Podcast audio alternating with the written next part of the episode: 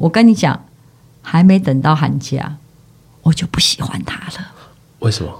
啊，我这个人就从小就善变嘛，不行吧？人的感觉本来就会变的。为什么我们在聊社会事件？什么叫为什么？我不能变哦，我就换喜欢一个篮球队的了。嗯、所以我就从八加九换到篮球队，嗯、我就抛弃他了。是，我变心了，所以我就刚好就没有跟他私奔了。嗯、深呼吸，放松心情，准备好了吗？来，来，来听，来听。来听神女姐姐说。嗨，大家好，欢迎来到来听熟女姐姐说。唉，我觉得就是生活中起起落落，然后我觉得生命中就是有苦有乐。我我觉得在去年里面，可能在年底的时候，我自己对一个新闻事件是蛮有感的哦。可能之前有一些有一个社会事件，就是学校发生这种。所谓的割喉案呐、那我觉得在一开场的时候，我就给大家一个比较切入的主题，是我为什么特别想聊这个主题？当然是我自己有两个孩子嘛。那我对于所有的，比如校园的霸凌啊，或是有一些跟孩子有关的亲子议题啊，我自己本身想必就是一定更感同身受，更更有更会去关心。然后我我真的不懂，就是说为什么会。现在的社会里面，就是说，其实我们看起来是一个文明的社会、民主的社会、法治的社会，可是其实我们人民的素质是很参差不齐的。比如说，在校园里面，我今天想分享霸凌。霸凌不是我呼你一巴掌，哦，打你骂你，那叫霸凌，言语的霸凌。他们还有很多是网络上的霸凌啊。所以我想特别聊聊，因为我的两个孩子也都已经进入校园，他们已经是嗯学龄儿童了。我想聊一下，就是关于学校的这个事情哦。小时候，在我们小时候，父母是我们的天，我们的地。我们大部分很多观念其实是原生家庭影响很大。我曾经听过一个说法是说，当然就是不幸的人要用一生去疗愈童年。那现在很多儿童心理学家也都嗯分享说，其实六岁定一生，大概在你学龄前，你真正大部分的个性百分之七十到八十都养成了。但是我要提醒大家，不幸的人，你要用一生去疗愈童年，但我愿意用一生疗愈啊？为什么？难道因为你的童年很不幸？你就选择你剩下的人生躺平摆烂，甚至加害别人吗？报复别人吗？你当然要用一生去疗愈他。即使你的童年再凄惨，发生了对你很多不公平、不正义的事情，但是我认为用你剩下的人生去疗愈你的童年是非常值得的。而且你相信我，我自己也有一个很不快乐的童年，可是。我觉得你不用等到一生，我觉得你做一年就会有一年的收益，一年的好处，所以大家不用去怪自己的童年，甚至怪自己的父母，或是怪当初的加害者。重点永远回到自己的身上。嗯，我在嗯灰单以后的第一年。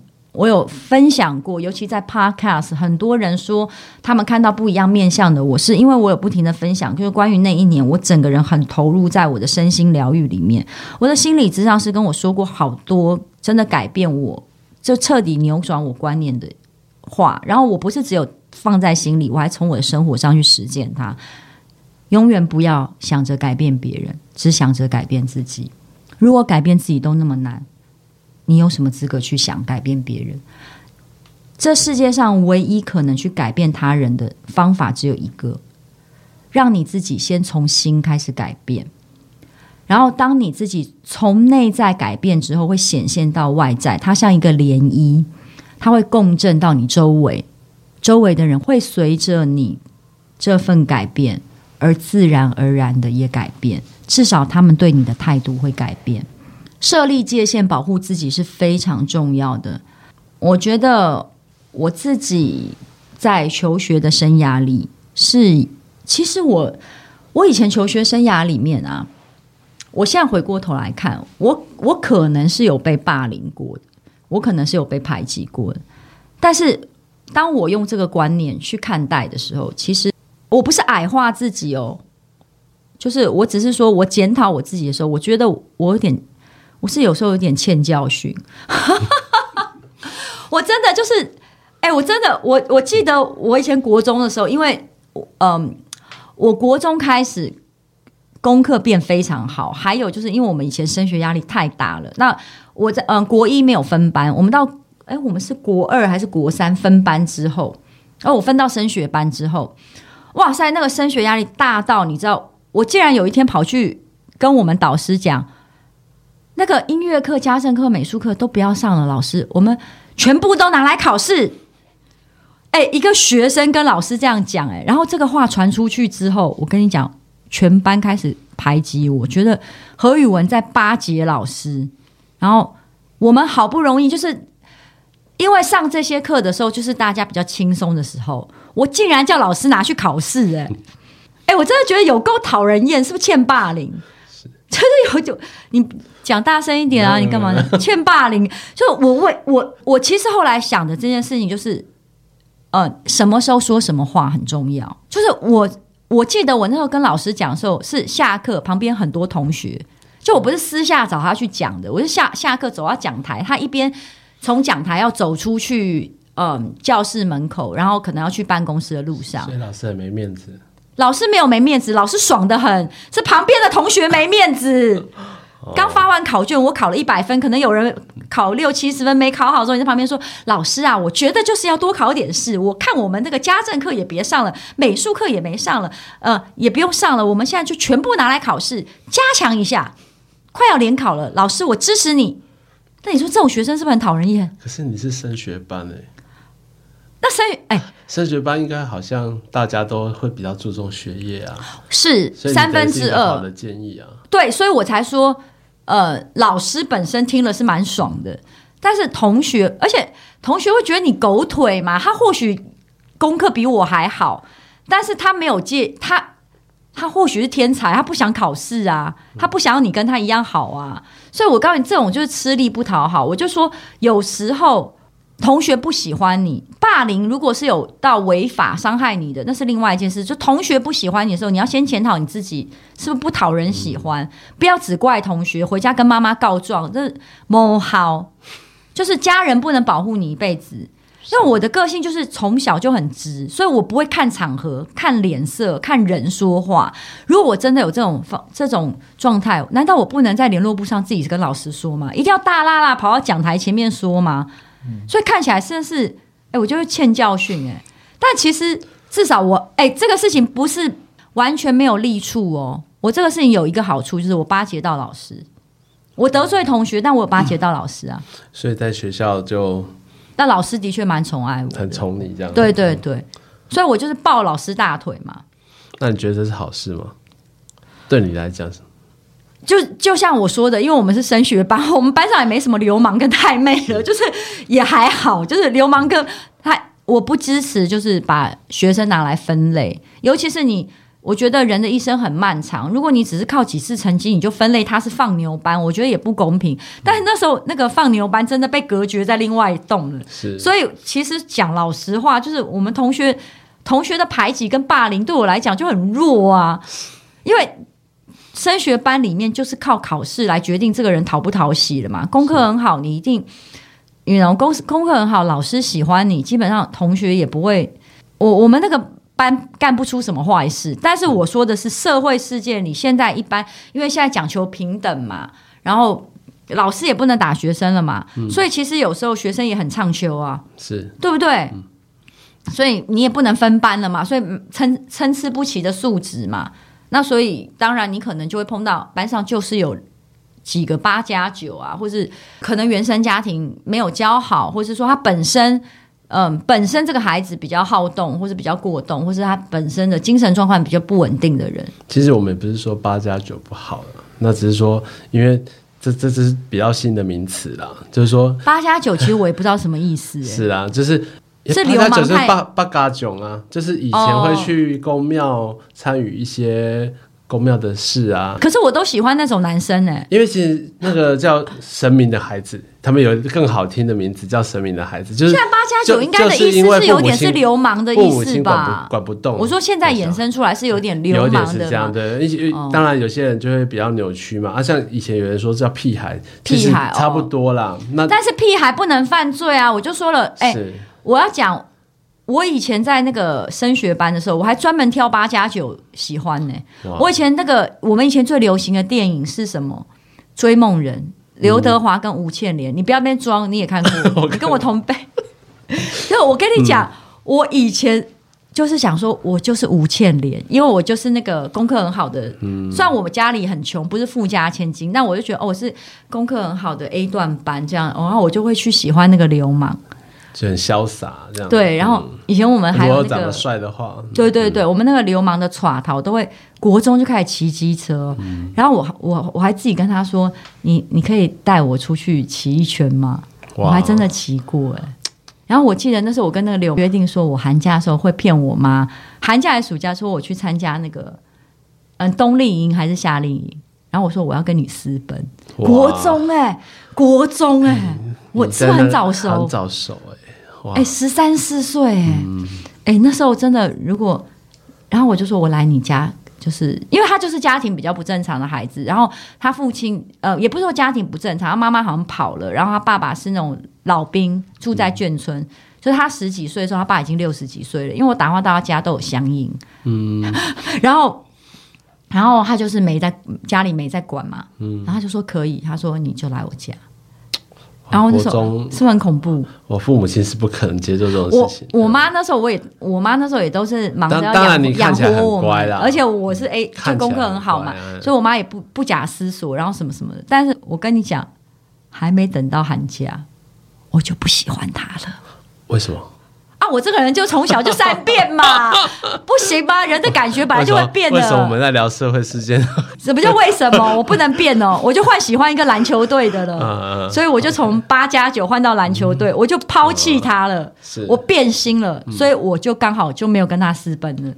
然后这个篮球队功课很好，然后因为篮球队可以加分，就是篮球体体保生嘛，他本身功课是。中上，但是因为他可以提保加分，所以在国三那一年，他不用考联考，他不用考那个我们以前传统的高中联考，他是直接提保生就保送到建中的篮球队，所以而他原本功课也就还不错啦，嗯、但是只是原本的功课考不上建中，然后我因为他的刺激，嗯。我觉得他是我后来念书的一个动力，耶，嗯、就是所以代表就是近朱者赤，近墨者黑。我如果那一次寒假去了八加九的家里，搞不好我就怀孕了。我跟你讲，你的人生都完全不。对，那时候我刚才那时候我还是嗯，就是应该是国二，就十四岁，四岁就可以怀孕了，女生。对对，我那个月经也来了，嗯、所以我的意思是说，我的人生搞不好就转变是在那个交界点，因为我不喜欢他，换喜欢篮球队之后，我跟你讲。奋发图强耶，因为他是篮球队里功课最好的主将。啊，他的家庭呢？就我们现在直接谈到原生家庭，你那你应该也知道他家庭是什么？哎，也是老兵。怎么大家家里都是老兵？因为家里爸爸讲话比较重吗？还是他就是本身。呃，应该是教育。我三十几岁那年还有不管一个可能就会。我三十几岁那年还有碰到他，那时候我刚结婚要结婚的时候碰到他，他刚离婚。哎，对了，他再婚了吗？我我是不好意思，就是讲出他的名字。其实我那时候还有跟他互加脸书，哎，后来都没有联络。可是我再看到他的时候，我就不喜欢他了。但是就是我要讲的一点就是说，他是非常阳光，他可能是篮球队里那个流川枫型。他不是三井寿，他是流川枫这样子，嗯、所以我第一一开始学了三井寿，是还没有变好的三井寿，嗯、但后来我马上变心选流川枫，然后我就跟着流川枫一路考上前三志愿这样子。好、嗯，我总而言之是我我我觉得就是在我们学龄前家庭会影响你，可是我我必须讲，学龄后其实学校老师也是会改变你的。如果你有碰到一个好的老师，因为那时候我为什么功课有变好，是因为。我的导师刚好是这个篮球队的国文老师，嗯、他常常偷他的考卷来给我看，嗯，哎，其实是我要求的啦。但是因为我不是会跟老师一直谄媚抱大腿嘛，所以我每次都跟老师说：“你把他考卷给我看，我要赢他。”哎，所以我们这样算是一个互相砥砺耶。就是因为我不想输给他，我会觉得我一定要考上前三志愿，我才配得上他。嗯，所以他反而督促了我。原本功课也蛮好的，哎。各位朋友，你们也要称称自己斤两，就不要说你班上最后一名，原本考两分，说我一定要怎么，然后你你知道那是有漫长的路，是我原本的功课也就一直都还不错，但是我觉得，呃，因为这个男的对我篮球队很受欢迎，他是流川枫，他对我有点爱理不理，然后我就发现你这两段都是你很主动哎、欸，我很主动，啊、我从小就蛮主动，虽然我是校花，但我很主动，然后很多男生。追追我，我都不理他们，我就去找那种不理我的人。从小就视人不清，因为这个男的对我爱理不理哦。嗯，然后我就告诉我自己，我一定要更好，引起他的注意。是不是因为我我已经很漂亮了嘛？然后我就在想说，一定是因为我功课不好，就不是没有那么好，没有到第一名。然后，所以我就一直努力，一直努力。到我考完联考，跟他告白。我考上中山那天，我跟他告白，我把他约出去，我一定要讲。你这个王八蛋，他拒绝我哎，我一场空哎。那时候我心里就在想说，应该是跟他个性不合啦。因为事隔多年，我不是说我在碰到他，我其实跟他聊天的时候，我觉得我跟他个性，他的事隔多年才太多年不合。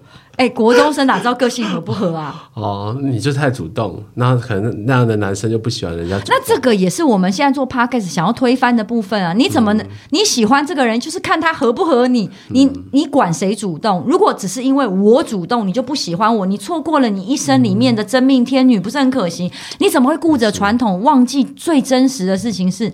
你要感受这个人呐、啊。嗯，对啊，你怎么能因为他主动，你就不喜欢他了？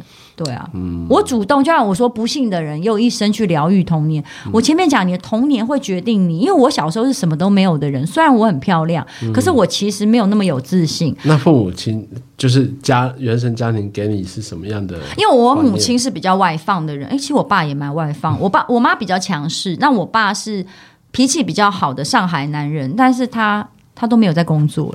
哇。那他怎么赚钱？他没有赚钱啊，所以我妈就是一天到晚就是 k 笑啊。但其实你看哦，我爸跟我妈话说回来，如果要活在现代，也就没有问题了。我妈就搞不好，我妈就女强人，她就出去赚钱，她不用抱怨，跟回家骂我爸没用啊。我爸爸其实比较会带小孩，因为他脾气很好，他很温和。嗯，他就是很不会赚钱的那种，不适合那时候氛围的社会。对，可是不能讲他。他没有用，或他不好哦。嗯、人不应该分性别，人本来就是就是适性发展。嗯、有很多男生是的，更适合当护士。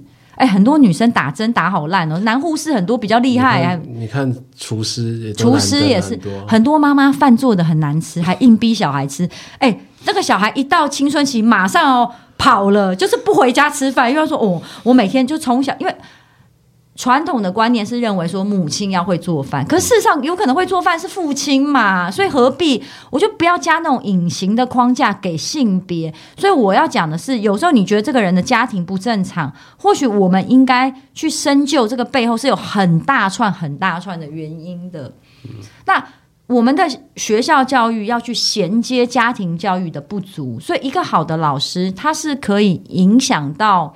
可能嗯，可以补足到家庭教育很多家庭教育不够好的地方，因为我运气就比较好，我跟我妹妹念同一个国中，但是其实我后来碰到的导师，他有点取代我母亲的角色，他是很循循善诱、很啰嗦，他会一直管我的，但我喜欢被关心，其实我是喜欢被关心的孩子，但我我妹妹她其实，在求学生涯里就没有碰到一个很。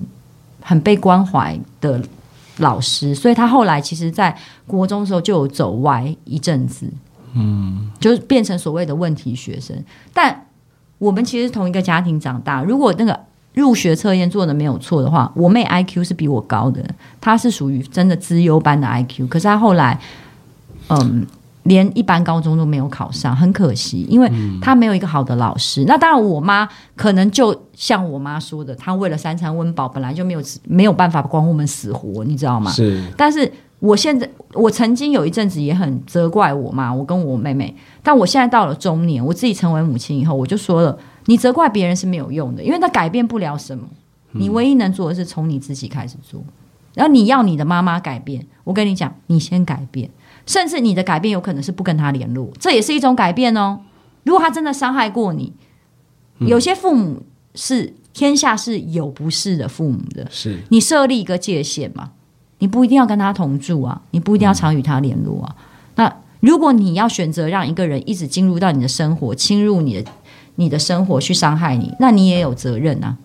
所以我要讲的是从社会线，因为我希望比较轻松的去看待，不要在一个年的刚开始就在讲，就是 就是这种很负向的事情。是我希望从一个负向的新闻事件带给大家一个正向的态度是，尽管我们大家都会去责怪他的父母，说啊你没把小孩教好啊，然后可是我想要说的是，每一个人他都应该为自己负责。然后教育孩子是父母亲的责任没有错，但是嗯，如果他已经国中了，其实他自己也要为自己负很大部分的责任。是对。那我们当然就是说，嗯呃，这个是我真的觉得很 lucky 的地方，就是我也要讲一个事情是，嗯，很多人因为现在离婚率当然很高，不用再想是我们小时候，你知道，哎，我以前小时候我单亲，我竟然被叫到训导处，哎，因为全班。全班只有我一个单亲，因为你要写父母亲，嗯、他会填父母亲的状况。对，我们家只有呃，我们学校我的班只有两个单亲，嗯，我们俩都被叫去，然后他那个人就无那个那个人就没事被请回，为什么？因为他爸死了，就是他的单亲是因为他爸死了，啊，离婚又不一样哦，是啊，我被。然后后来好险，就是我说的，我没事，是我被讲完就走。你知道为什么？因为训导处把我叫去嘛。后来有个学务处的组长来就说，他是班上前三名，你不知道，他家不会有问题的啦。嗯，就是训导主任才放过我哎。现现在已经不会这样了，以前真的确实是这样，就是说他们会贴标签。就觉得你在一个不正常的家庭。什么叫离婚不正常？我也正想讲，离婚没有什么不正常的，就是合不来而已。嗯、对啊。那有一些就是，嗯，啊，甚至是被家暴，真的诉请离婚呢，啊、这也叫不正常。对啊，啊，那个爸爸关到牢里了，或是妈妈卷款潜逃了，而且、嗯啊、是有一些，嗯，我要讲是，我那时候小孩子刚上小学的时候。我也曾经因为家长会的时候，就跟老师说：“哎，老师，你知道我是谁吗？”我态度是很轻松的啦，没有很沉重。我就说：“哎，我说那我想要知道，就是说你们学校对这个，嗯，比如说，嗯，单亲或者不是对，不是说单亲啦，因为我不认为我们是单亲，父母离父母离离婚的这个家庭的小孩，那我说你们会有特别看待吗？他真的哇，我很讶异那个老师的态度。他就然后我就说，他说离婚哦，他说。”哎，大家都离婚呢。他说现在没有人在特别看待这件事。哎，他说他就是他反而比我更轻松看待这个事情，很更客观。然后我就说，那小孩子之间会因为父母亲比如说离婚去，呃，我担心的是歧视啊，或是说或是霸凌的事情嘛。他就说，哦，如果小孩子被霸凌哦，他说你要主要是想你小孩子个性有没有问题，不是想是你离婚造成他被霸凌。哎，我觉得这个观念超级嗯。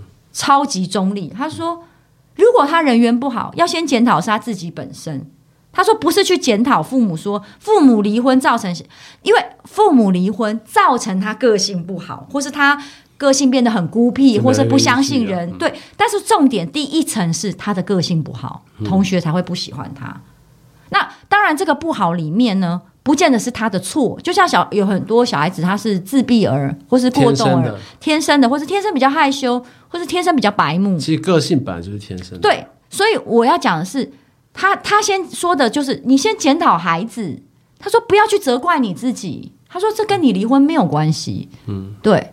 那所以我才想说，哇，这小这我女儿很幸运碰到这个老师。就像你两个女儿，她天生个性就是不一样，所以你面对。他们的态度也会不不太一样哦，超级不一样。你各位各位朋友们，我再次鼓励大家去找 我女儿来的唯一那一集《小司机小司机三人行》。哇，他们两个，但是我我必须讲，因为小女儿现在才七岁半嘛，七岁多，她其实还在她的表达能力不会像姐姐那么成熟。那我们家是一个就是。我想想看，我要怎么形容呢？小大人吗？我觉得我的老大就是非常理性跟成熟的呃孩子。那这个小时候就看得出来，就是他比较逻辑性，但是他比较死板，他不太变通。如果如果他老师跟他讲 A，他的 A 里面呢是纯 A，他不能掺一点 B、C、D。可是你知道世界上很多东西不是非黑即白的。嗯所以，我现在在，他是不懂得变通的，他没有灰色地带，所以他要去开发这一块。这样子其实工作很吃亏的，嗯、而且就像我说的，世界如果你是非黑即白，是这世界也不是你努力就会成功啊。没错，考试也不是你念了就会考一百，所以我一直在跟他说你要 soft 一点。那我的小女儿是太 soft 了，随便所有她在学校就感觉是交际花哎，我每次去学校接她，她都会说。Hello，几号？你好，我走了。嘿，你好，哎，拜拜，明天不要忘了一起玩哦。他在学，我就是，我就说，有在对接的过马路对接的同学，他也大叫说：“嗨嗨嗨嗨，起红起红，不要忘了。”我就说这个太远了，可不可以不要那么大声，在路上叫人家名字啊？他说：“妈妈，你平常讲话也很大声哦。”然后他就是会开始跟我说，那比跟我也会比哦。就你跟他讲一句，他就回你一句。然后最近他常常在学校发生一件事。就是有一天，他爸爸跟我讲说：“哎、那个明天我要去学校一趟。”我说：“为什么？”他说：“那你女儿把男生弄哭了。”我就说：“哈哈！”我说：“什么？不是男生把他弄哭吗？”他说：“不是，不是，是他把小女儿吗？”对，哇，好，其实上没有那么严重，我刚浮夸了一点啦，就是类似，就是他们俩下课的时候，就是在门口，校门，嗯，小女儿在等爸爸，但是那个男生可能在等。